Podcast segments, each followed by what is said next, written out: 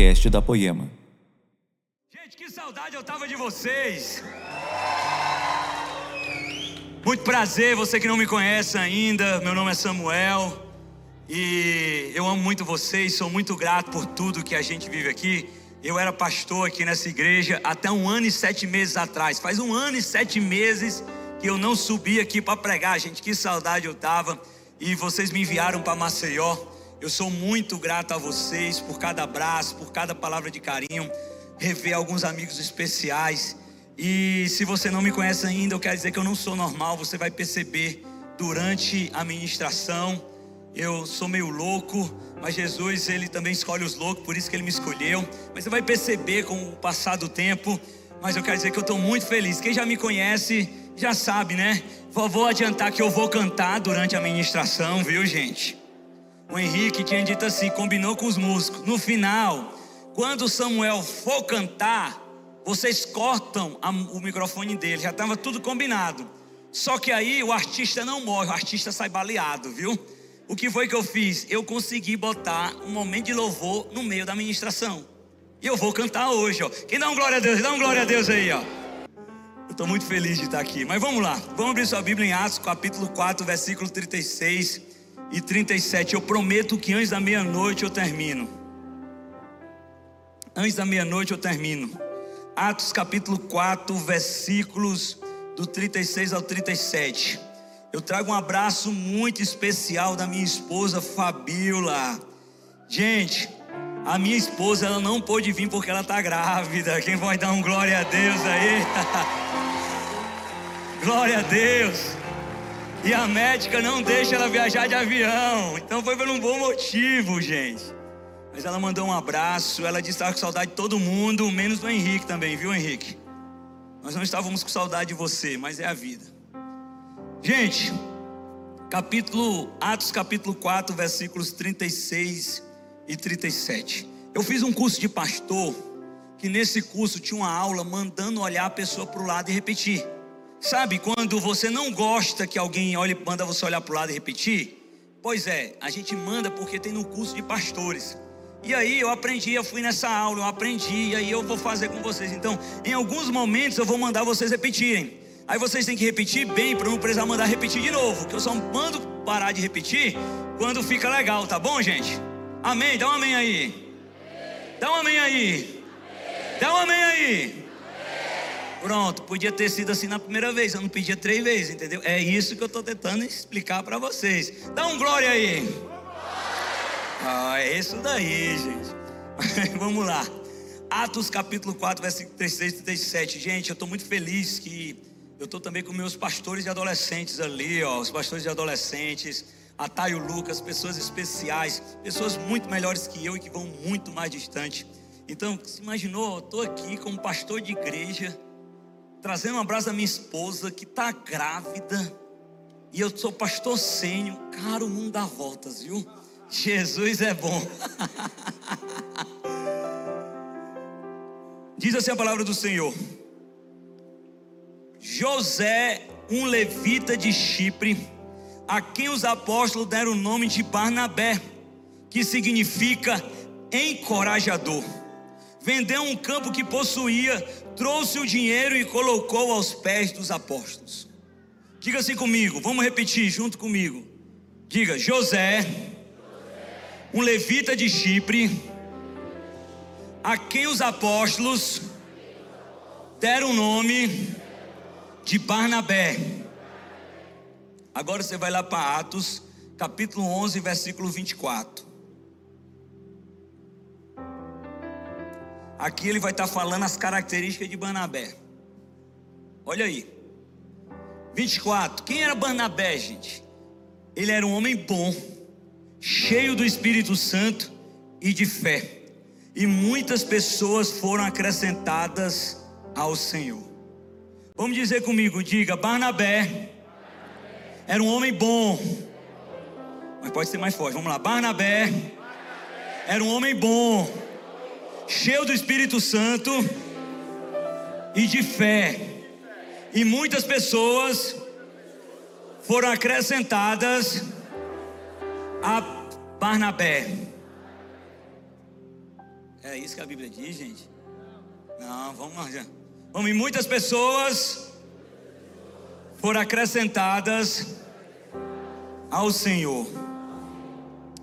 Gente, pense um cara que eu admiro é Barnabé. Hoje eu vou falar sobre a igreja paternal, sobre o modelo de paternidade que Jesus está gerando em nós.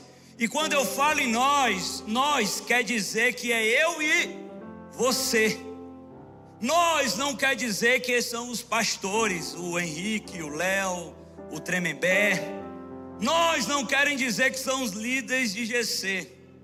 Nós somos todos nós, porque eu e você nós temos um chamado universal, que é de formar discípulos e formar filhos.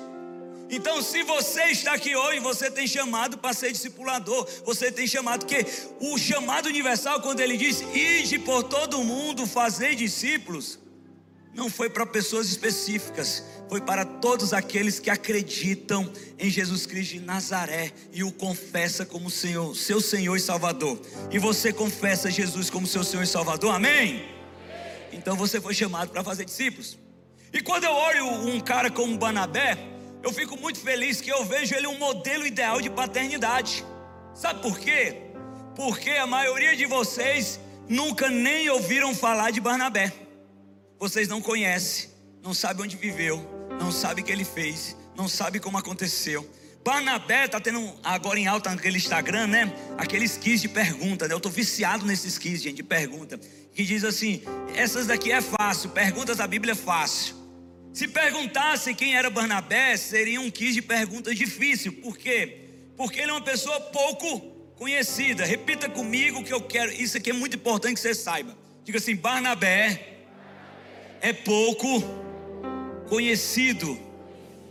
Contudo, não, agora é só eu mesmo, viu, gente? Mas vocês estão de parabéns, viu? Parabéns para vocês, viu? Também. Contudo, gente, Apesar de Barnabé ser um desconhecido, os filhos de Barnabé são bastante conhecidos. Todos vocês conhecem e são influenciados pelos filhos espirituais e discípulos de Barnabé. E Samuel, quem são esses discípulos? O primeiro, ele só escreveu 13 cartas do Novo Testamento.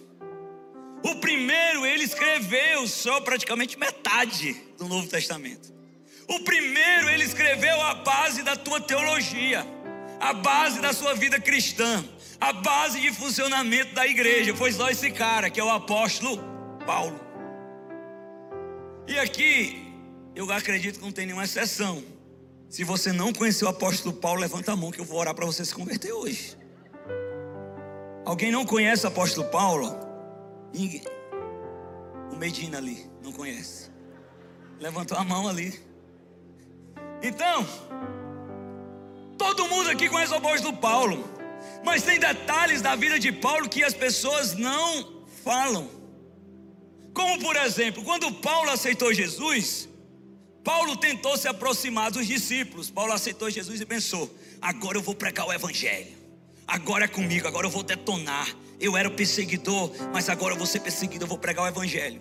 Só que a Bíblia nos fala lá em, em Atos que quando Paulo começou a se aproximar dos discípulos, quando ele se converteu, os discípulos fugiam de Paulo porque não acreditavam na convenção de Paulo.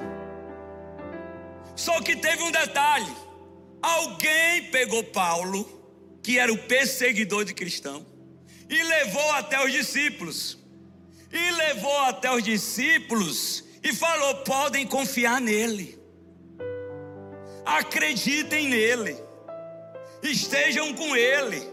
Eu sou testemunha de como Jesus apareceu para ele, mas Barnabé, quem é que estava com Paulo quando Jesus estava só ele? Então, como é que você sabe? Porque eu acredito nele. Então, quando Paulo não era valorizado, quando as pessoas não queriam nem ouvir falar de Paulo, nem ver Paulo, teve alguém que pegou Paulo, colocou em risco a sua reputação e disse: pode confiar neles. Depois Paulo teve problemas em Jerusalém e ele foi para Tarsis. ele ficou anos em Tarsis, anos esquecido. Diga assim: Paulo estava esquecido em Tarsis. Só que Barnabé foi enviado para Antioquia. O negócio começou a crescer. Aí Barnabé olhou: Eu preciso de alguém para me ajudar. Aí a Bíblia fala que Barnabé procurou Saulo em Tarsis. Ele apenas não foi chamar, ele chegou na cidade sem saber onde ele estava, procurou e levou Paulo para Antioquia. E lá em Antioquia, Paulo e Barnabé começaram a ensinar a igreja. E a Bíblia nos fala que depois disso foram separados Barnabé e Paulo. Não era Paulo e Barnabé, porque o pastor era Barnabé. E aí eles fizeram uma viagem missionária. Então, querido, você está vendo um cara que escreveu três epístolas da Bíblia. Você está vendo um cara que é conhecido, o um cara que influenciou a nossa forma de viver. E você vê que antes dele teve um cara que acreditou, um cara que colocou sua reputação de lado, um cara que foi até outra cidade buscar, que procurou e que trouxe.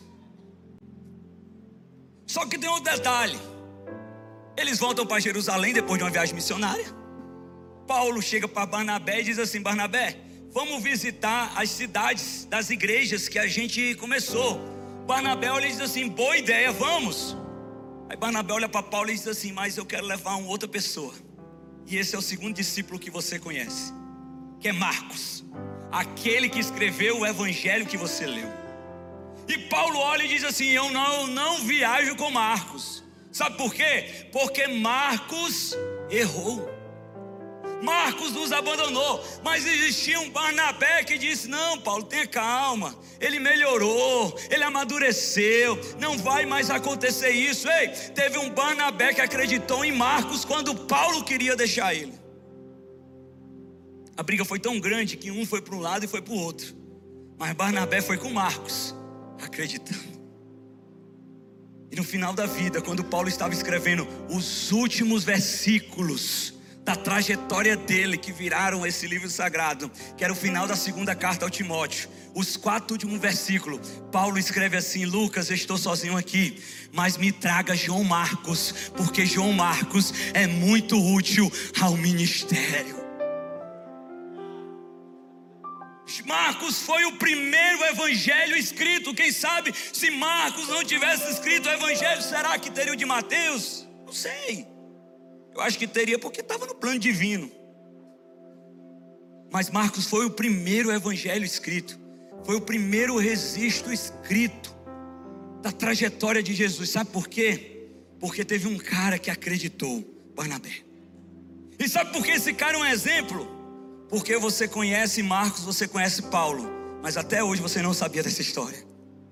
Porque uma verdadeira paternidade, um verdadeiro pastor, uma verdadeira igreja, ela lança pessoas para irem além dela.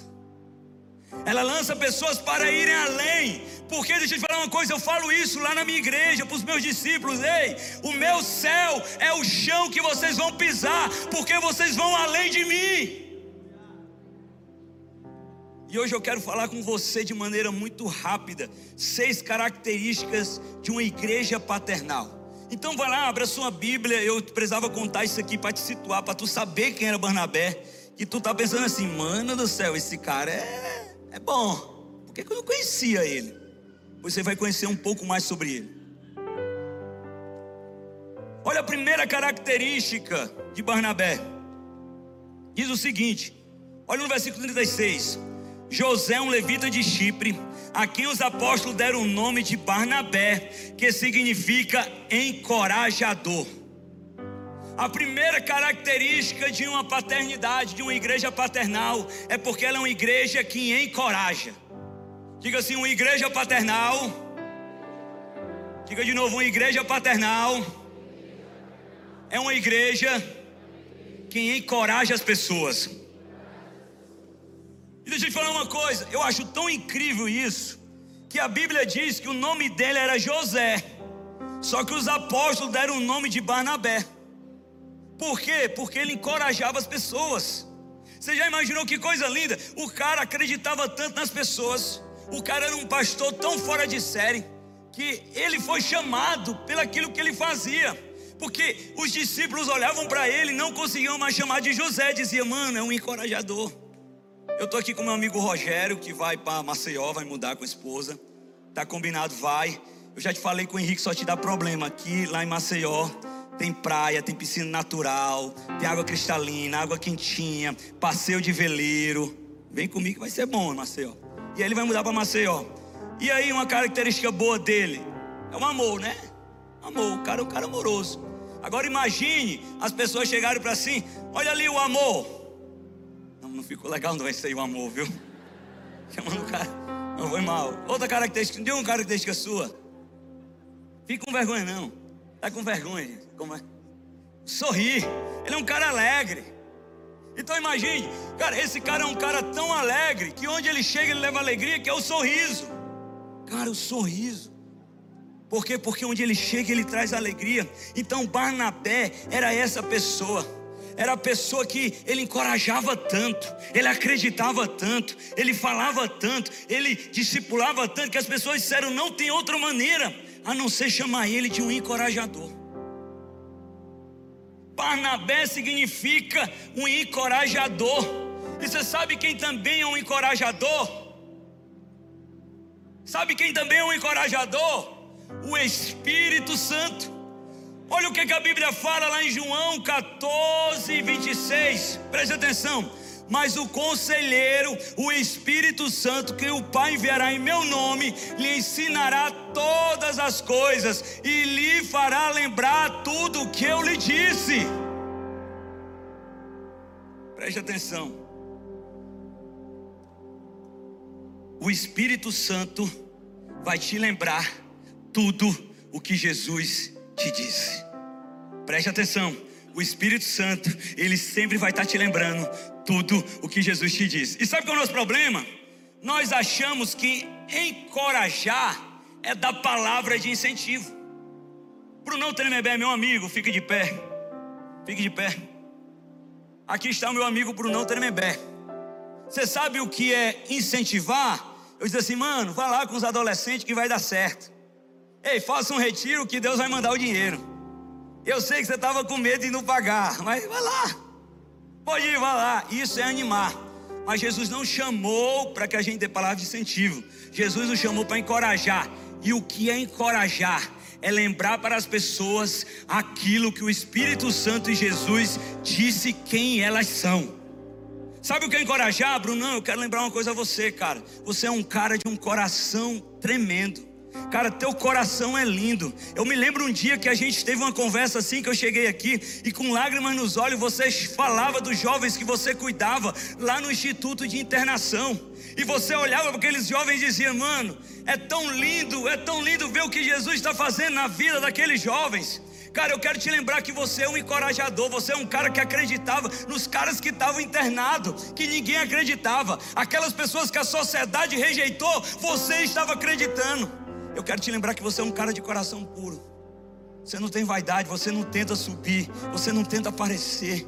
Então eu quero te lembrar, sempre que Satanás ou as pessoas tentarem te dizer aquilo que você não é, eu quero lembrar esse homem de Deus que você é, um coração puro. Eu peço a Jesus, Jesus, eu quero um coração como o do Tremembé, porque o coração dele é puro. Eu quero te lembrar, você é um encorajador, você é um cara cheio do Espírito Santo, você é um cara que tinha tudo para não dar certo, mas você acreditou em Jesus e Jesus fez muito mais do que você merecia. Então nunca desista de ser esse pastor que você é. Ei, eu acredito em você, irmão.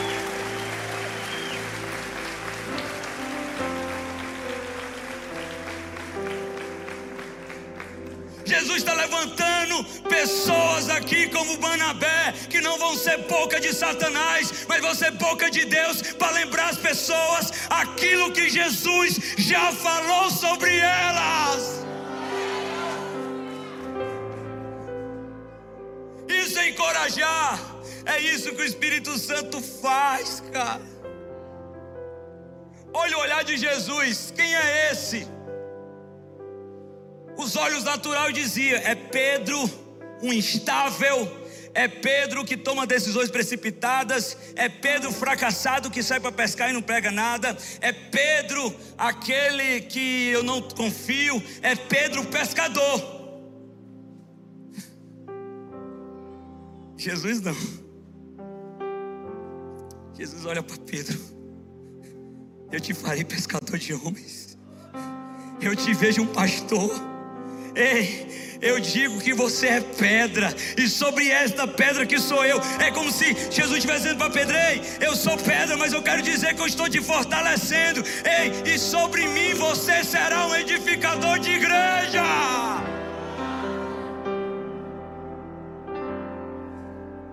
O que tem de gente que tem se levantado para não falar o que o Espírito Santo fala ao respeito das pessoas, e eu quero te dizer hoje: eu estou aqui para te lembrar quem o Espírito Santo disse que você é. O Espírito Santo diz que você é filho, o Espírito Santo diz que antes de você nascer, quando nem tua mãe sabia da tua existência, ele já te olhava em secreto. Ei, deixa eu te falar uma coisa: você pode ter sido um acidente para o teu pai e para a tua mãe, mas para Deus não. Antes dele saber da tua existência, Deus já te olhava.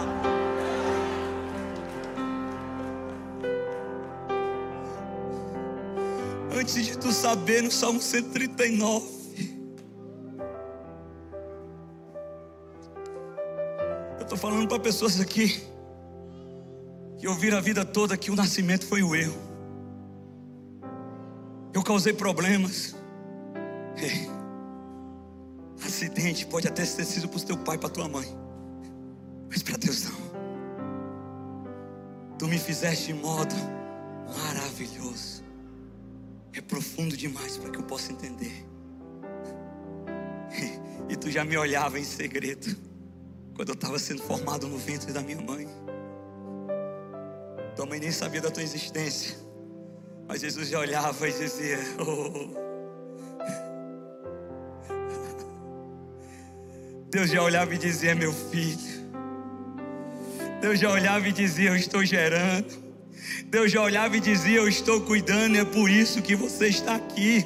Você pode ter sido abandonado pelas pessoas, pela família, por quem que for, mas por Deus jamais.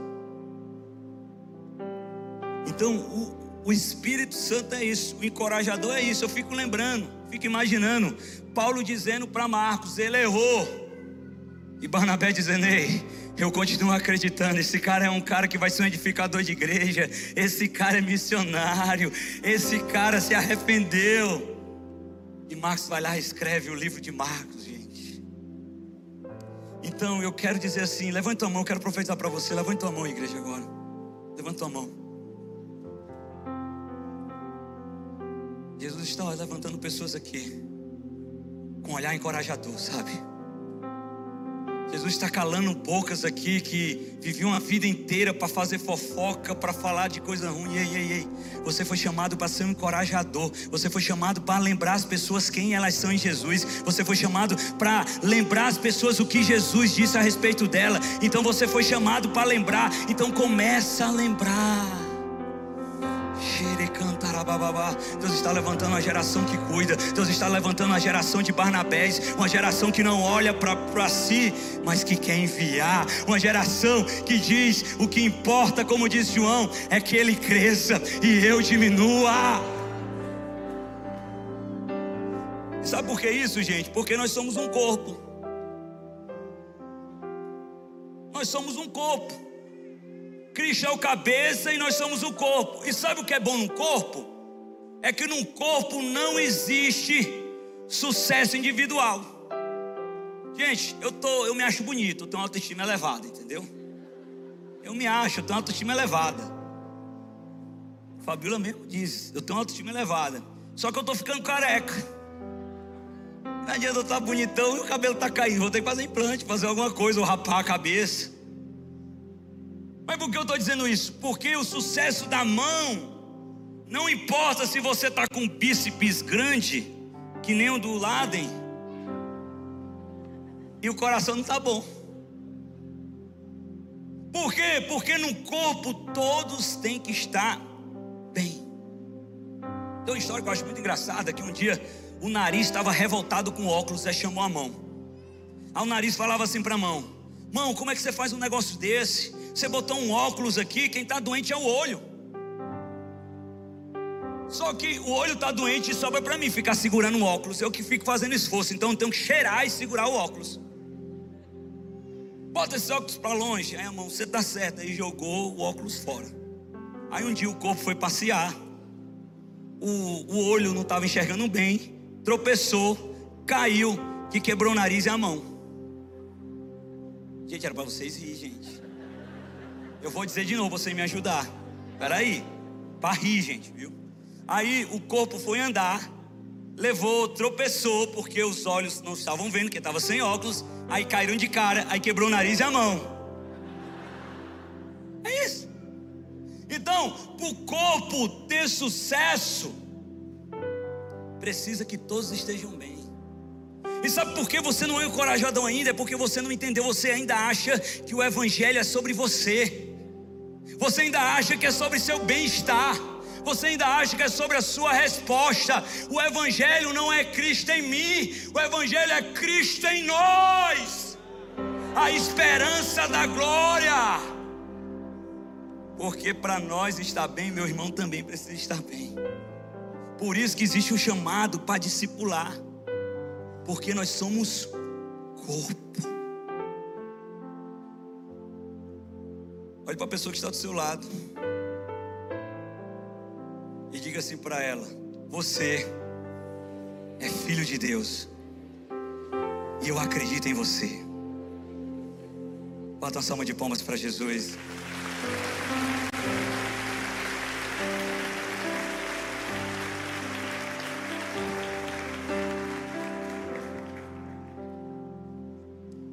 Então, a primeira característica é encorajar.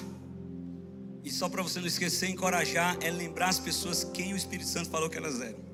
Segunda característica está aqui no versículo 37, mano. Parece assim: a Bíblia apresenta Barnabé dizendo que ele é um encorajador e já dá a credencial dele. Olha a credencial. Vendeu um campo que possuía, trouxe o dinheiro e o colocou aos pés dos apóstolos. Segunda característica de uma igreja paternal é que essa igreja é uma igreja generosa. Diga assim comigo: a igreja paternal é uma igreja generosa. Gente, você quer ser um bom discipulador? Você quer ser um bom líder? Então, irmão, deixa eu te falar uma coisa: você precisa ser generoso. Porque o Bruno Tremembé é testemunho, eu já estou falando dele, vou continuar falando. Cara, ele já deve ter pago muita coisa dos adolescentes aí, sobrou para ele. Ele teve que tirar do bolso dele. Eu me lembro quando eu fazia cruzada no sertão, é, eu muita coisa sobrava para mim. Um dia eu dei um, dei um prejuízo de R$ 1.500, eu tinha que pagar do meu bolso. Eu ganhava mil reais, gente. Eu tinha que fazer um empréstimo, parcelar, para dar conta do negócio. Deixa eu te falar uma coisa: é impossível servir ao reino sem generosidade. É impossível acreditar nas pessoas sem generosidade. É impossível ser paternal sem generosidade. É impossível servir a Deus sem generosidade. Até porque o nosso Deus é um Deus generoso. Porque Ele amou o mundo de tal maneira que mandou o seu Filho unigênito para que todo aquele que nele crê não pereça, mas tenha vida eterna. Então o preço para você estar aqui foi pago pela generosidade de Deus que mandou o seu Filho. Deus é um Deus generoso. Você quer ver sua vida melhorar? Seja generoso. Lá na igreja eu até brinco, gente. Nós precisamos fazer as atividades sociais, porque Deus mandou cuidar do off da viúva. Nós não podemos para fazer isso. Deus mandou cuidar do necessitado. Então lá na igreja eu tenho um projeto que é incrível. Eu digo assim: você não passa fome aqui. Se você estiver dando ruim na sua casa, me procura que eu vou te dar uma cesta básica. E sabe o que, é que tem acontecido, gente? Vou ser sincero com vocês. Eu, Samuel, a igreja, quando digo a igreja, ela nunca precisou dar uma cesta básica. Sabe por quê? Porque as próprias pessoas começaram a criar o hábito de levar a cesta básica para a igreja. E aí a gente fez uma campanha de Natal, a gente fez foi sobrar a cesta básica. Até aquelas pessoas que antes pegavam elas começaram a ser tão abençoadas, tão abençoadas, que teve um cara que eu dei cesta básica para ele durante quatro meses. Quando chegou em dezembro, ele chegou com duas cestas básicas. Quer ser abençoado, irmão? Seja generoso. Então eu quero te convidar para que você possa exercer agora a sua generosidade. O Espírito Santo está tocando em vocês aqui. E eu quero, não quero que você trate hoje como um dia comum, como um domingo comum. Nós estamos falando de uma igreja paternal. Nós estamos falando do que Jesus está gerando na sua vida hoje dos discípulos que ele vai gerar em você. Então aqui Barnabé não tinha discípulos ainda. Barnabé, ele só estava aparecendo na Bíblia. A Bíblia já diz: olha, ele vendeu um campo e botou nos pés dos apóstolos. Pastor, como é que eu posso exercer minha generosidade? Na sua cadeira tem um envelope aí que está na frente da cadeira. E aí nele você pode botar a sua oferta, a sua semente nele. Ou também tem um QR Code se você quiser fazer o Pix. Ou através da chave pix.poema.com.br. Eu quase que falava o Pix lá da igreja de acostumado, entendeu? Pix.poema. O Léo tá rindo aí, ó. Cara, Léo, deixa maldade. Pix.poema.com.br. Ou através da máquina de cartão de crédito. Cadê o pessoal com a máquina? Ali atrás, ó, faz assim o pessoal com a máquina. Tem várias pessoas com a máquina de cartão espalhados para que você possa exercer a sua generosidade. Você que está aí na internet está sendo abençoado. Está aparecendo um QR Code aí, falei certo, viu? Que tem uma vez que eu fui fazer ofertório, eu falei QR Code e pique-pau. Aí o pessoal fez muito meme comigo, aí pensavam que eu ia me abalar, o que eu mesmo botei nas minhas redes sociais. Mas confesso que eu estava com raiva. Mas depois ninguém tirou mais onda. E aí, gente, tem aí o QR Code para que você possa fazer o seu Pix, a sua semente. Então feche seus olhos, eu quero orar por você agora, eu quero orar pela tua vida financeira. Jesus está pedindo algo para você agora. Se ele não pedir, faça a tua semente que você dá todo domingo. Mas se ele pedir algo para você, como ele está pedindo para algumas pessoas, semeie. Jesus, muito obrigado. Muito obrigado porque o Senhor é o Deus que está conosco. Pai, eu quero te pedir para a vida financeira de cada pessoa aqui. Eu quero te pedir para que o Senhor esteja com cada pessoa aqui. Pai, eu quero te pedir, Senhor, que o Senhor cuide de cada pessoa aqui. Pai, aqui tem pessoas que não sabem como vão pagar as contas esse mês, como o negócio delas vão se sustentar. Então, Jesus dá uma ideia nova, manda coisas, abre portas, Senhor, mas nos faz mais generosos. Muito obrigado por tudo, Jesus. Amém. Você que trouxe tua semente que quer trazer, pode trazer até aqui o gasofilácio. Seja livre, doe, doe com alegria. Pode vir, doar na internet, as máquinas de cartão estão ali atrás.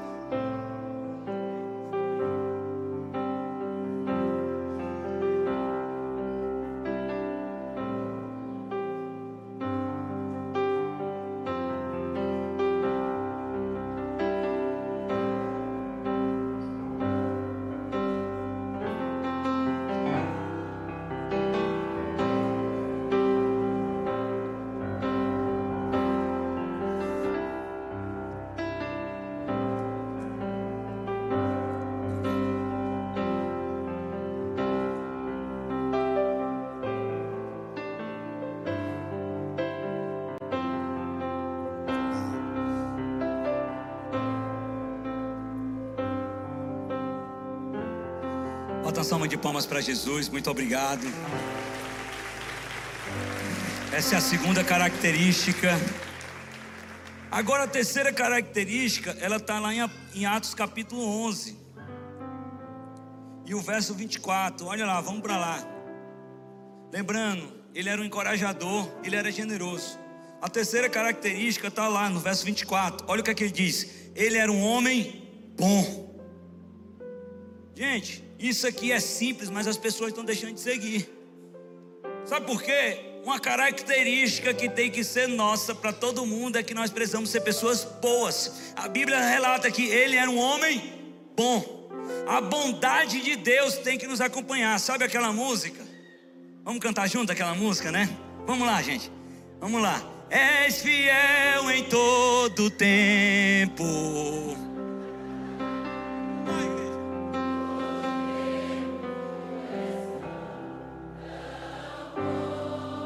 vamos lá.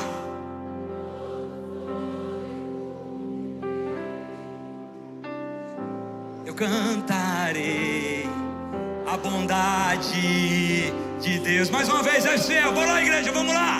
Vamos lá, bem forte.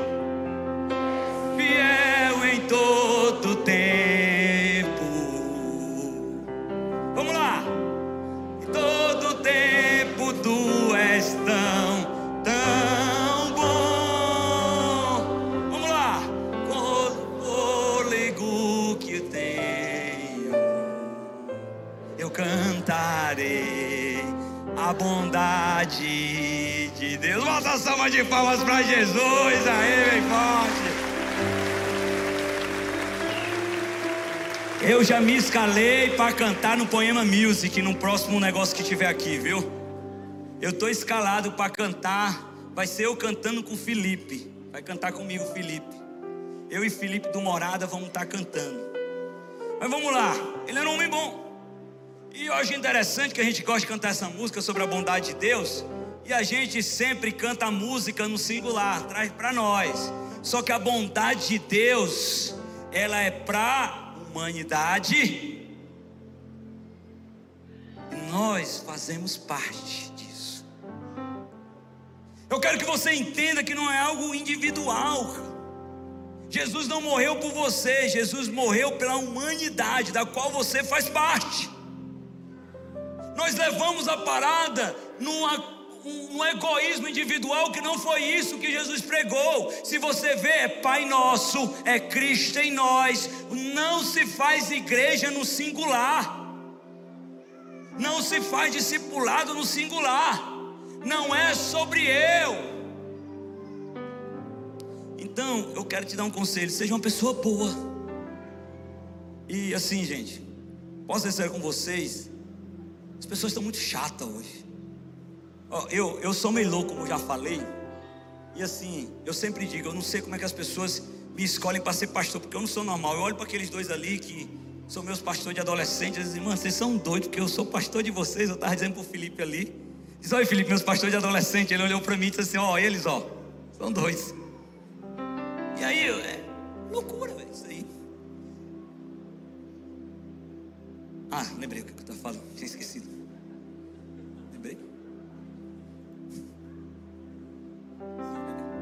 Eu me lembro que eu trabalhava no Banco Santander, há um tempo atrás.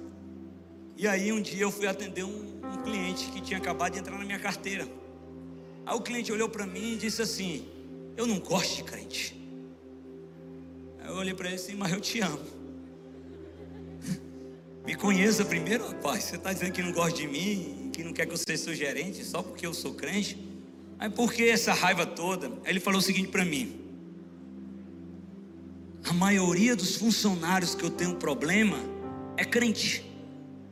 Porque às vezes eu vou cobrar o cara para o cara fazer o trabalho dele.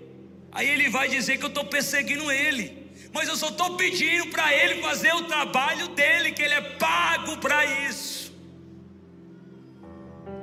Aí o cara chega atrasado um dia, três dias, vão reclamar e eu estou perseguindo o cara. Aí eu disse assim, cara, deixa eu te falar uma coisa. Essa pessoa disse que é crente, mas ela não conheceu o Evangelho ainda. Porque uma das grandes características do Evangelho é que o Evangelho nos torna mais bondosos. No Evangelho eu aprendo que eu preciso perder para ganhar. No Evangelho eu não me importo em perder se Cristo ganhar. No Evangelho eu dou outra face.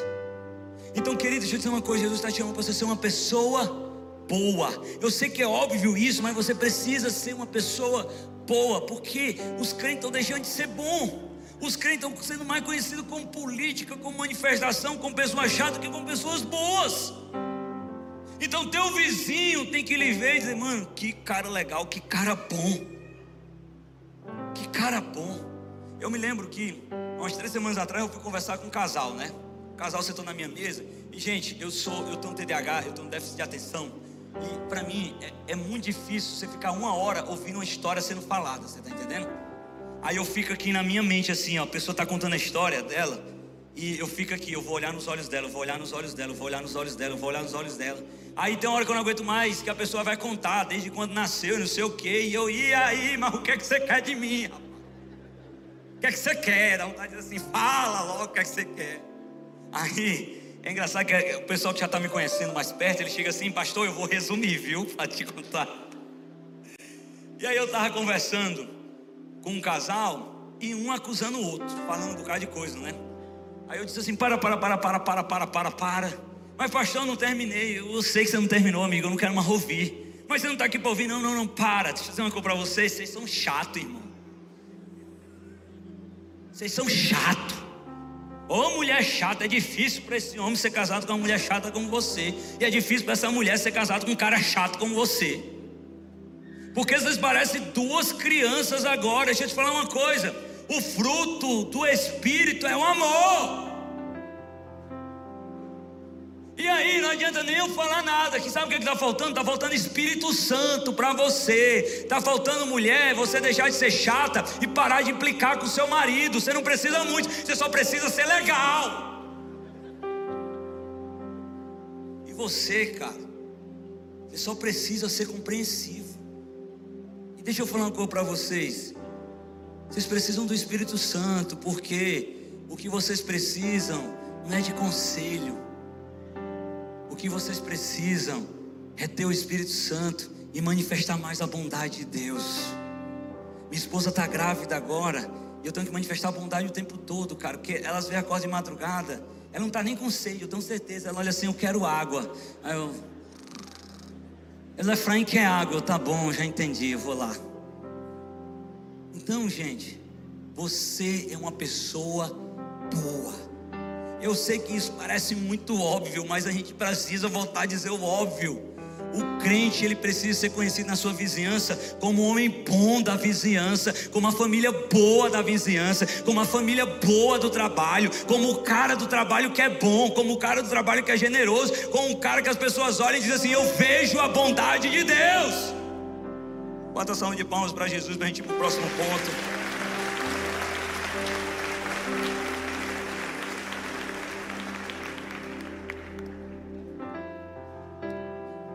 Quatro, uma marca de uma igreja paternal é que ela é uma igreja cheia do Espírito Santo. Está aqui, ó. Ele era um homem bom, cheio do Espírito Santo. Diga assim comigo: Eu quero ser cheio do Espírito Santo. Deixa eu falar uma coisa para você, cara. Até quando nós vamos continuar tentando chamar a atenção dos homens? Quando na verdade o que Taubaté precisa não é de uma estratégia nova, não é de um pastor novo, o que Taubaté precisa são de pessoas cheias do Espírito Santo. O que você precisa não é alguém que te indique. O que você precisa não é de um contato, o que você precisa é ser cheio do Espírito Santo. Porque igreja com estratégia sem Deus resulta em nada. O que você precisa é ser cheio do Espírito Santo. Sabe por que Barnabé era esse pai que cuidava, que encorajava, que impulsionava? Porque ele era cheio do Espírito Santo. E deixa eu fazer uma pergunta para vocês. Eu quero que vocês sejam sinceros aqui. Quando eu falo de Davi, vocês lembram de? Ô povo medroso, viu? De novo. Quando eu falo de Davi, vocês lembram de? Golias, vocês estão certos. O grande feito de Davi. Davi é conhecido com todo mundo como o grande rei Davi que matou Golias. Se você puder moldurar, o grande feito de Davi é Golias. E aí que está um problema que as pessoas se enganam. Por quê? Porque as pessoas olham os grandes feitos e elas tentam fazer e ter os grandes feitos. Só que Davi, que é o reino que não teve fim, que é o grande rei Davi, preste atenção nisso que eu vou falar para vocês. Quem levou Davi ao palácio não foi um grande feito. Não foi Golias que levou Davi pela primeira vez ao palácio. Como assim, pastor Samuel? Não foi. Eu vou até abrir aqui a Bíblia.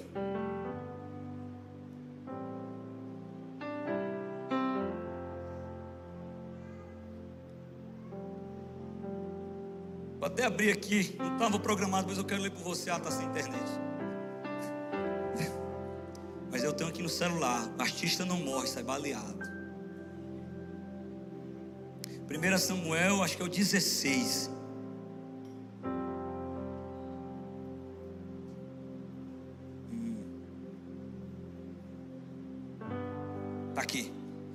Samuel capítulo 16, versículo 18. O que aconteceu? Davi estava lá. E aí Saul começou a ser incomodado. Saul começou a ter um espírito maligno incomodando ele. E estava lá, Saul sendo incomodado. E nada tirava o espírito maligno. E a paz de Saul vai embora. E Saul quer uma solução. Aí, no versículo 18 diz assim: Um dos oficiais respondeu, preste atenção. Conheço um filho de Jessé de Belém, que sabe tocar harpa, é um, guerreiro, é um guerreiro valente, sabe falar bem tem boa aparência e o Senhor é com ele. Aí Saul olha, traga esse garoto para cá. E Saul estava perturbado. Aí quando Davi chegava e tocava a harpa, o espírito ia embora. Porque o Senhor estava com Davi. Aí Saul dizia: sempre quando eu estiver perturbado, traga esse jovem para o palácio. E Davi não era rei, mas vivia no palácio. Então quem levou, preste atenção, Davi para o palácio não foi Golias. Quem fez Davi conhecer o palácio foi a unção. A unção que estava sobre Davi levou Davi para o palácio. Ei, preste atenção, entenda uma coisa: existem portas e são as melhores portas que só a unção do Espírito Santo que está sobre você podem acessar. Existem oportunidades que podem até aparecer, mas não vai aproveitar porque tem coisas que é só para aqueles que são cheios do Espírito Santo. Deus está dizendo para você hoje: olha, existe uma igreja paternal, eu quero gerar em você, mas você precisa entender que você tem que valorizar mais a mim do que a estrutura, você tem que valorizar mais a mim, a presença, do que qualquer outra coisa. É por isso que Moisés, quando Deus chegou para ele, disse assim: Eu vou mandar um anjo. Moisés, não, eu não quero um anjo, não, eu quero você, eu quero a presença.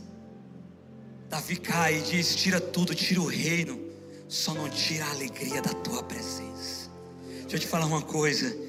Existem coisas que Deus quer fazer na sua vida, mas você precisa entender que você só vai acessar através do novo de Deus. Existem águas que dão nos calcanhares, mas também existem águas que dão no joelho, outras dão na cintura, mas existem águas que nós somos completamente submersos. É para esse local mais profundo que Jesus quer te chamar, e Jesus está dizendo para você, filho, eu quero fazer coisas novas, mas você precisa estar mais profundo, porque na profundidade que eu vou abrir portas. Sabe o que eu acho interessante? Se a gente fala de igreja, igreja boa, você lembra logo de banda de música. Sabia? Quando a gente fala, ah, a igreja é boa, mano, a banda então deve ser legal, o louvor deve ser legal. Mas deixa eu te contar uma coisa, preste atenção nisso que eu vou te falar. Paulo não tinha uma banda. Paulo não tinha uma banda, mas Paulo tinha o Espírito Santo. Mas Paulo tinha uma chamada, mas Paulo tinha visto a Cristo. Ei, deixa eu te falar uma coisa. Se Deus está te chamando para fazer algo, não é de estrutura que você precisa, até porque o chamado de Deus, o como não é conosco, o como é com Deus, porque quando Deus te chama, Deus te chama para que você viva o sobrenatural, e o sobrenatural não é com a gente, o sobrenatural é com Ele. Então a nossa única parte é ser cheio do Espírito Santo.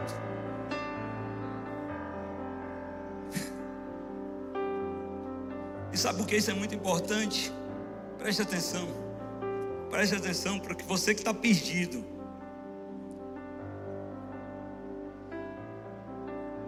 Não importa quão bons são os seus pastores, eles não são Deus. Não importa quão bom seja o Henrique lá ele não é Deus. Não importa quão bom seja o pastor Samuel aqui, eu não sou Deus.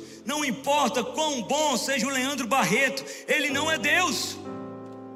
Mas sabe qual é o problema, irmão? Você está terceirizando para homens a responsabilidade que é sua, e Deus está dizendo para você: seja cheio. Para de terceirizar. Teve uma pessoa um dia desse aqui, lá na igreja, chegou para mim com uma pergunta: disse assim, irmão, vou falar uma coisa para você. Crie vergonha na sua cara e vá orar, porque você quer que eu decida por você. Eu não vou decidir a sua vida por você. O que você precisa é de uma revelação de Jesus. E lá na igreja, gente, eu digo assim pro pessoal lá na igreja, eu falo muito. A Thay e o Luca é testemunho. Eu digo muito, ó, vou falar uma coisa para você, eu falo desse jeito lá. E eu digo para vocês hoje, se vocês forem depender de mim, se vocês forem depender de mim, vocês estão lascados. Porque Jesus não chamou ninguém para depender de mim. Jesus nos chamou para depender do Espírito Santo. Gente, eu digo lá na igreja: se vocês for depender de mim, vocês estão lascados, primeiro, porque eu não sou normal. Então já começa daí. Segundo, que se para ser pastor tivesse um teste de RH, sabe? Eu vou fazer aqui o perfil da vaga de pastor, eu seria reprovado que se fosse fazer um perfil ideal, ia dizer discreto, eu não sou discreto. Se fosse fazer o perfil ideal, ia dizer brinca pouco, eu brinco muito. Você viu que eu já brinquei com o Henrique, já brinquei com o Léo, já brinquei com o Medinha, e estou me segurando para não brincar, brincar com o Felipe do Morada. Segurando, viu? Cuidado que pode chegar a sua hora. E aí, não, não, mas eu brinco, cara, é meu jeito, eu sou, sou meio louco. Eu era muito sem noção, mas minha mulher melhorou, porque tem uma coisa boa na mulher. E escuta que você é mulher. Quem é mulher casada aqui? Escuta aqui, levanta a mão. Deixa eu dizer uma coisa para vocês. Não abra mão da principal característica da mulher. Sabe qual é? A mulher é uma edificadora. As mulheres, você é solteiro, deixa eu te falar uma coisa: o seu marido, futuro vai vir cheio de defeito, porque quem vai ajeitar é você, porque a edificadora é você. Não queira que a mãe ajeite, porque senão ele vem como filhinho de mamãe. E casar com filhinho de mamãe é ruim, viu? É ruim. Agora a mulher é edificadora. Cara, tinha uma pessoa lá na igreja que eu estava tendo uns problemas. Aí ele casou, aí casou com um mês, chamei ele a mulher. Aí contei tudo na frente da mulher. Cara, o cara mudou da água pro vinho. Sabe por quê? Porque a mulher deu jeito neles. Com certeza chegou em casa, ele viu tanto da mulher. ele decidiu mudar. Então, mulher, você é uma edificadora. Então, lá na igreja, eu digo, cara, eu, eu, eu só melhorei. Eu era muito sem noção, era muito mais do que vocês estão vendo hoje. Mas minha mulher briga tanto comigo que eu diminuí. E a gente algo para você: se fosse para ter perfil de pastor, eu não teria perfil. Por isso eu digo: não dependa de mim, dependa do Espírito Santo. E preste atenção nisso que eu vou te falar. É forte, mas você precisa ouvir. Se você que está aqui, a sua maior experiência com Deus, e é o mal da nossa geração, que a maior experiência com Deus foi ouvindo um podcast, assistindo uma mensagem, ouvindo uma música de outra, aí você está mal, cara. Se sua maior experiência com Deus foi ouvir uma mensagem minha ou do Henrique, você está mal. Se sua maior experiência com Deus foi ouvir um podcast do fulano, mano, você está mal. Porque Deus não te chamou para que você tenha um Moisés. É que nem a música do Morada. Eu vou subir um monte que muitos desistiram. Ei, lá na igreja eu digo muito, ei, eu não sou o seu Moisés. Eu vou subir um monte. E se você quiser, você vem comigo. Você não foi chamado para depender de homens, você foi chamado para depender do Espírito Santo. Sabe o que, é que você precisa? Orar mais, irmão, ler mais a Bíblia, buscar Jesus. Sabe o que, é que você precisa para o teu problema? É chegar em casa, pastor, está tudo dando errado. Ora por mim, eu posso até orar, mas o que você precisa é você chegar em casa, botar a cara no pó e não sair de jeito nenhum e ficar assim. Ou se tu não apareceu, não sai. Se tu não apareceu, não sai. Se tu não apareceu, não sai. Eu quero te ver, eu quero te ver.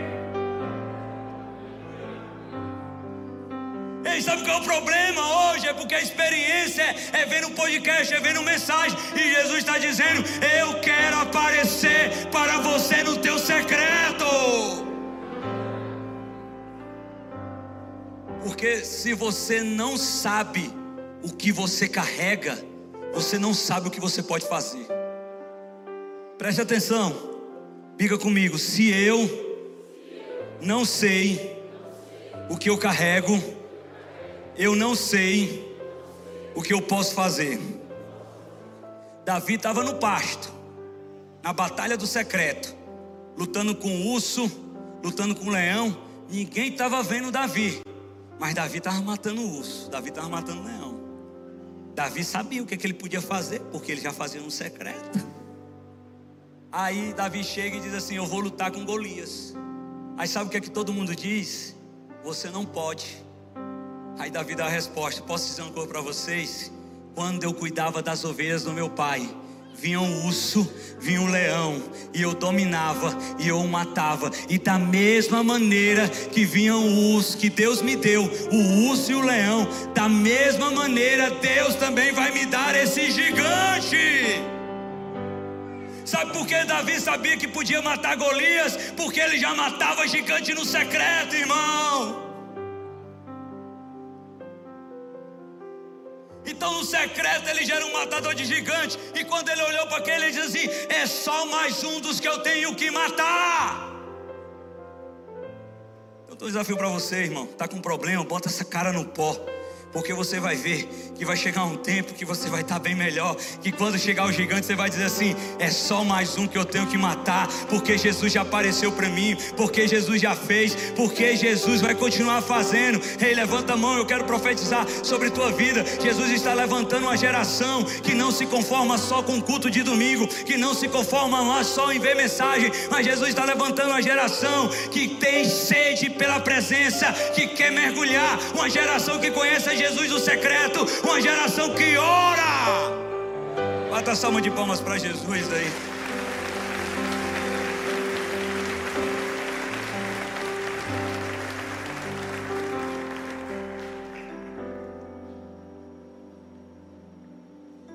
Cinco. Olha aí, gente. Deixa eu voltar aqui. Em Atos. E a noite está fazendo mais calor, viu? Não sei se durante o dia, viu?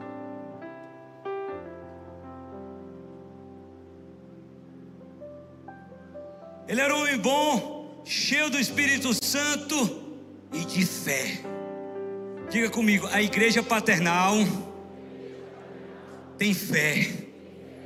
Irmão, deixa eu perguntar uma coisa: você tem fé? Você tem fé?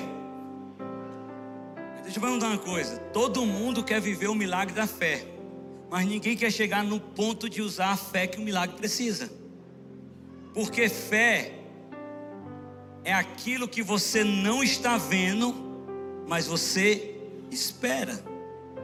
Então, deixa eu perguntar uma coisa: você está procurando emprego, você pediu para o Henrique, você pediu para o Medina, você pediu para o Felipe, você pediu para o Léo. E você está esperando uma resposta? Você precisa ter esperança, porque você está esperando. A fé, ela entra em ação quando você recebe os quatro não e você não tem mais a quem recorrer. Mas você olha e diz assim: Eu sei que Deus vai cuidar de mim. Então eu não sei de onde vai vir, eu não sei com quem eu vou falar, eu não sei como vai ser, mas Deus vai fazer.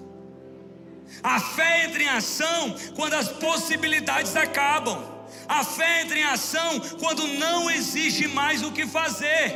A fé entra em ação quando você olha para um lado e para o outro e pensa, cara, se ficar o bicho pega, se correr o bicho come. Mas se orar, Cristo resolve.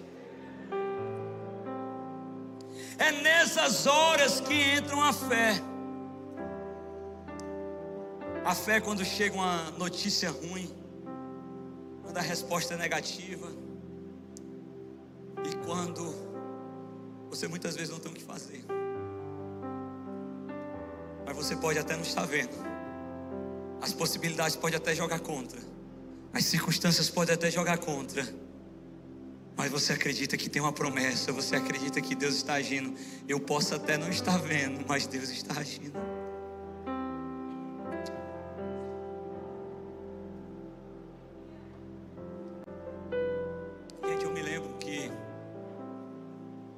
Agradecer muito a vocês. Estancou para vocês. Eu amo vocês. Eu, quando subi agora de manhã para pregar, Jesus falou muito comigo hoje, quando eu subi de manhã aqui. Sabe quando você sobe e no intervalo de três segundos passa um filme de anos na sua cabeça?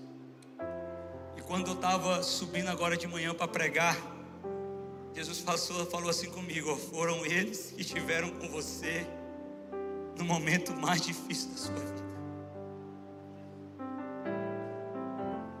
Foi essa igreja que te amou nos momentos mais difíceis da sua vida. Foram algumas pessoas que estavam aqui, que me abraçaram, que disseram que continuavam acreditando. Porque a maioria de vocês conhece a minha história, mas a minha esposa perdeu três bebês. Em um ano e dois meses nós perdemos três bebês. Meu pai faleceu e meu sogro se separaram. Gente, eu fui muito amassado por Jesus. E nesse período foi vocês que me amaram, gente. Muito obrigado. Ô Brunão, nice. Eu nunca vou esquecer aquele dia que tu chegou lá em casa, cara. E era para ter aula, a gente só chorava e você foi um amigo e eu nunca vou poder pagar um amigo que você foi para mim naquele dia. As palavras que você me lembraram naquele dia no momento mais triste da minha vida, você foi uma boca de Deus. Muito obrigado, cara. Eu honro muito sua vida. Obrigado, viu? Você foi uma boca de Deus quando eu não tinha ninguém. Você não sabe o quanto você me fez bem naquele dia. O quanto foi bom a gente dar aquela volta no condomínio e que você olhava para mim. Você não dizia, você, você olhava e dizia assim, cara, eu não sei como, mas Deus vai fazer. E eu via no teu olho que tu acreditava. Muito obrigado, porque em alguns momentos faltaram fé. Alguns momentos foi muito difícil. Mas você foi um amigo que Deus mandou, cara. Muito obrigado por estar do meu lado nesse momento tão difícil.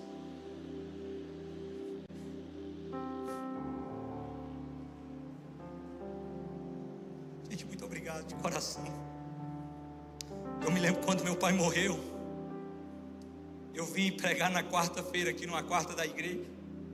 Eu não tinha estrutura para pregar naquele dia, gente. E eu acho que naquela quarta foi a quarta que menos deu pessoas. E eu acho que Jesus preparou a isso. Mas quando acabou o culto aqui, fizeram uma fila de pessoas para me abraçar e profetizar na minha vida. Muito obrigado, Poema. Eu nunca vou esquecer o que vocês fizeram por mim e pela minha esposa. Eu nunca vou esquecer o quanto vocês me amaram. Nunca vou esquecer aquele banheiro que muitas vezes minha esposa ia ali para chorar. E quando ela saía, quantas de vocês, mulheres, nos abraçaram. Muito obrigado. Que Jesus possa continuar abençoando. Vocês são minha família.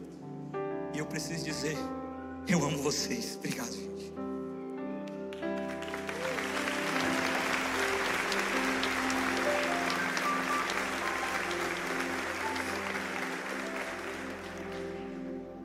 Gente, eu, eu lembro que quando eu enterrei meu pai e voltei, a Fabíola tinha perdido o terceiro bebê, eu tinha enterrado meu pai.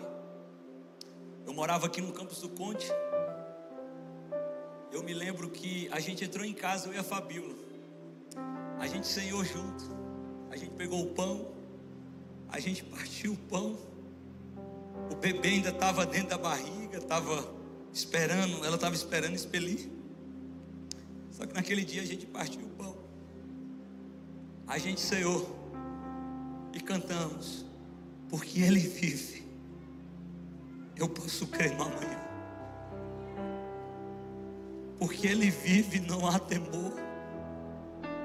Naquele dia a gente não tinha nada para se apegar, mas existia uma palavra de fé. A gente não sabia como, não sabia onde, não sabia o porquê. A gente não tinha mais certeza mas a fé ficou naquele momento. E eu lembro que eu estava marcado, gente, para ir para Maceió fazer o primeiro culto. E, gente, eu fui fazer o primeiro culto em Maceió, um mês depois do dia mais difícil da minha vida. E de verdade eu pensei que não ia dar conta. Eu pensei tanto que não ia dar conta que eu chamei Jesus para um particular. Eu botei lá na sala da minha casa, eu botei uma cadeira, sentei, botei outra cadeira em frente sozinha. Eu olhava para a cadeira e dizia assim: Jesus, eu sei que tu está aí, e eu sei que tu está me escutando. E eu dizia assim para Jesus: Eu não tenho saúde emocional, eu não tenho saúde emocional, é, é, não tenho saúde emocional, não tenho saúde psicológica. Eu não acredito mais em mim. Eu não acredito no meu chamado. Eu não acredito que eu nasci para ser pastor. Eu não acredito que eu posso fazer algo. Eu não acredito que eu tenho condições de começar uma igreja. Mas eu acredito que o Senhor está me mandando. E se eu tenho essa palavra, Jesus, eu vou apegar dessa palavra. Eu vou apegado em Ti. Porque eu não tenho condição nenhuma. Eu me lembro que o Lê me ligou e disse assim: Man, você tem certeza que você vai para Maceió? Porque a porrada foi grande. Eu lembro que no telefone, e cara, o Lê nunca liga para ninguém, velho. Eu às vezes vejo o telefone do Lê me ligando e diz assim: Eita, mano, eu acho que eu fiz alguma coisa, ele vai brigar comigo. E aí naquele dia ele ligou, cara, para mim. Cara, foi. Meu pastor é, é top. E ele ligou para mim. E eu falei assim para ele. Ele disse assim: Samuel, você tem certeza? A porrada foi grande. Ele ainda falou até assim: Mano, você quer passar uns dois meses comigo nos Estados Unidos? Eu compro tua passagem, cara. A gente fica aqui, eu e a Érica, cuidando de você e da família, mano. Você quer vir para cá? Eu falei assim para ele: eu só tenho um pedido para te fazer. Eu perdi meu bebê, eu perdi meu pai, eu perdi a confiança. Eu nem acredito, cara. Se você perguntar para mim se eu acredito que esse negócio vai dar certo, eu não sei nem te falar, cara. Que eu acho que não sei. Mas a única coisa que eu tenho é uma palavra de Deus para ir para Maceió. E você é meu pastor e eu sei que eu tenho que submeter a você, eu preciso da tua bênção. Eu não quero ser, eu não quero ser liberado, eu quero ser enviado. Então deixa eu te pedir uma coisa. Não tira isso de mim porque a única coisa que eu tenho para me agarrar hoje é a fé em uma promessa, em uma palavra que Deus me deu. Gente, fui para Marcel, eu e Fabiola. Chegou lá, o negócio ficou pior, porque Fabiola ficou com depressão. Fabiola ficou 40 dias sem ir na igreja. E se você acha que é fácil, irmão, você está começando uma igreja, você está destruído por dentro você vê Deus fazendo vários milagres na vida das pessoas, e você chegar em casa, encontrar a tua esposa jogada, e não há nada que você possa fazer, e ouvir as pessoas: cadê a pastora? Eu tenho que olhar para as pessoas e dizer: não, aqui, ela está cansada, ela tinha um escorro para fazer. Se vocês me perguntarem como eu dei conta, eu vou te falar, eu não sei como eu dei conta. Mas se você me falar o que foi que eu fiz, eu vou te falar. Eu apenas não perdi a fé. Porque quando a vida levou tudo, ela não levou a fé. Jesus fala para os apóstolos, quando ele está dando lá Mateus capítulo 10, ele está dando os conselhos para os seus apóstolos. Ele diz: Não tenha medo em quem pode tocar no corpo, eles jamais podem tocar na alma. Então as situações, as tempestades, elas puderam tocar em tudo. Mas aqui na alma, na fé ela nunca tocou. Eu não sabia como, eu não sabia quando, eu não sabia como ia ser, em que momento, como se daria. Mas uma coisa eu sabia: que o melhor de Deus estava por vir. Então, se você chegou aqui hoje, eu posso te falar você pode ter perdido tudo, mas se você tiver ficado com a fé, você não perdeu nada. O melhor de Deus ainda está por vir. Você pode até não estar vendo, você pode até não saber quando, não saber como, mas eu te garanto que a fé é a certeza daquilo que você espera, mas que você não vê. Então, o melhor de Deus está por vir. O melhor de Deus está por vir.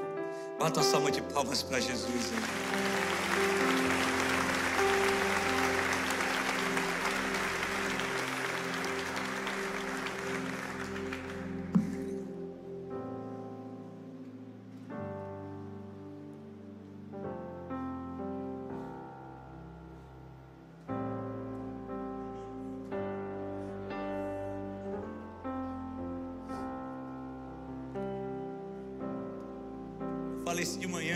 Para vocês. Tem dois cantos eu quero apresentar o Efraim. Não é na minha igreja, eu não vejo a hora de estar na minha igreja apresentando o Efraim. O segundo canto é aqui. Eu não vejo a hora de chegar aqui com minha esposa, mostrar o nosso milagre. Muito obrigado, vocês fizeram parte disso. Você não tem noção de como Jesus tem falado comigo através da vida de vocês.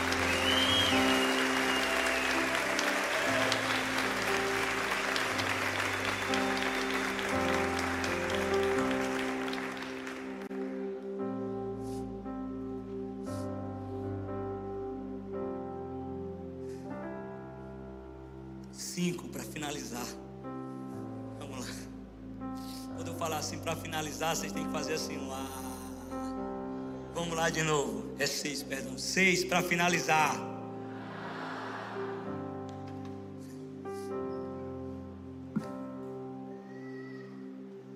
O seis é que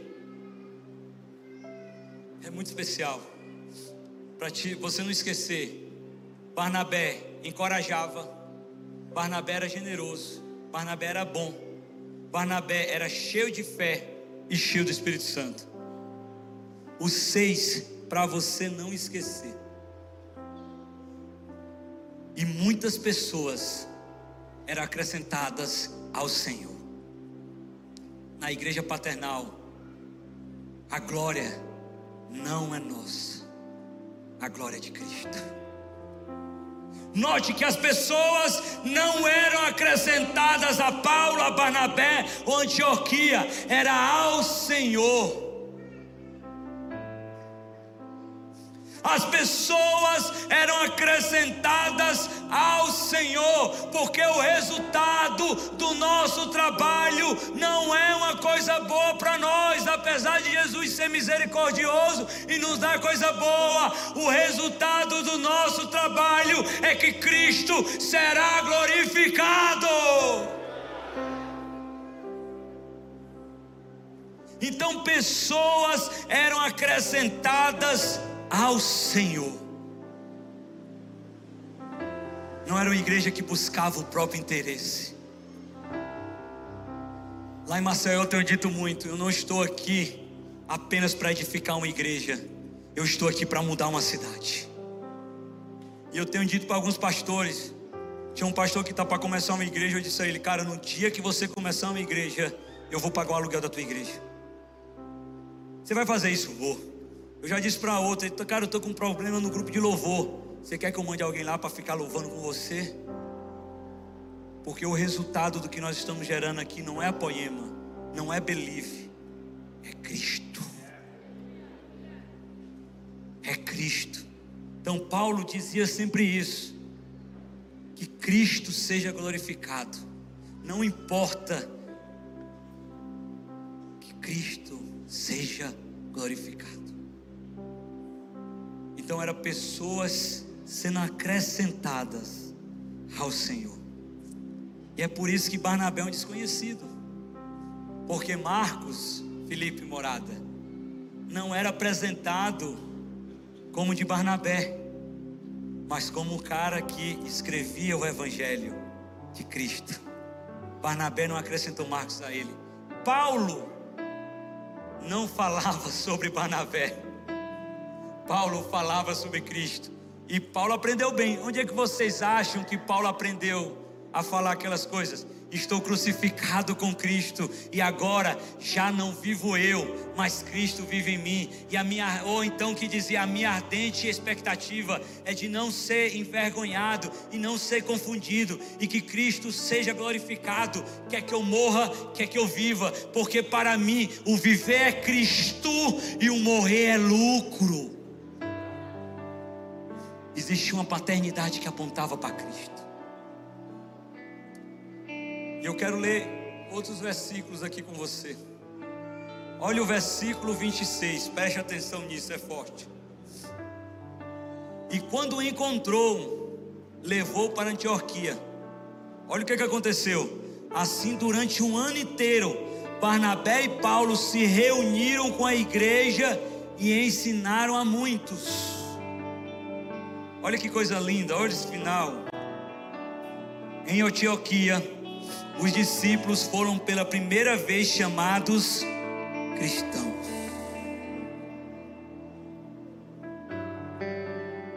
Eles não foram chamados de paulinos, eles não foram chamados de antioquianos, eles não foram chamados de barnabedianos, eles não foram chamados de belivianos, de poemeiros, eles foram chamados de cristãos. Preste atenção, fica de pé. Teve um cara que lembrava as pessoas quem elas eram em Cristo. Teve um cara generoso, teve um cara bom, teve um cara cheio de fé, cheio do Espírito Santo e que acrescentava as pessoas a Cristo. E o resultado da paternidade dele é que se passaram gerações e nós carregamos esse resultado até hoje, porque até hoje nós somos conhecidos como os cristãos.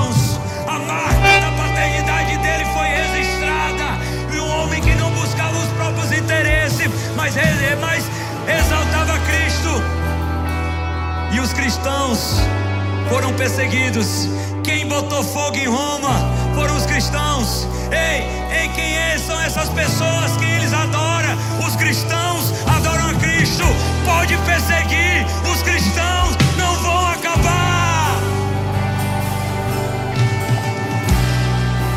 Você carrega essa marca. Deixa eu te falar uma coisa. Jesus hoje quer começar a gerar em você marcas que não vai ficar só em você. Ei, tem pai e mãe aqui, tem pai e mãe. Levante a mão quem é pai e mãe aqui. Deixa eu declarar uma coisa na sua vida.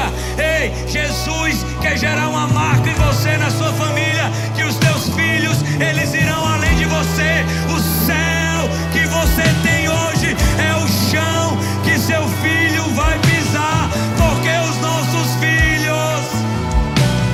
além de nós. Irão além de nós irão além de nós, irão além de nós. Ei Henrique, você acha que você foi longe? Os seus filhos irão além.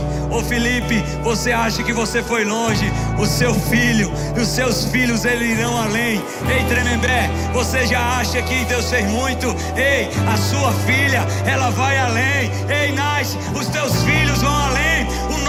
Céu será o chão que os nossos filhos irão pisar. Os nossos discípulos, eles irão além.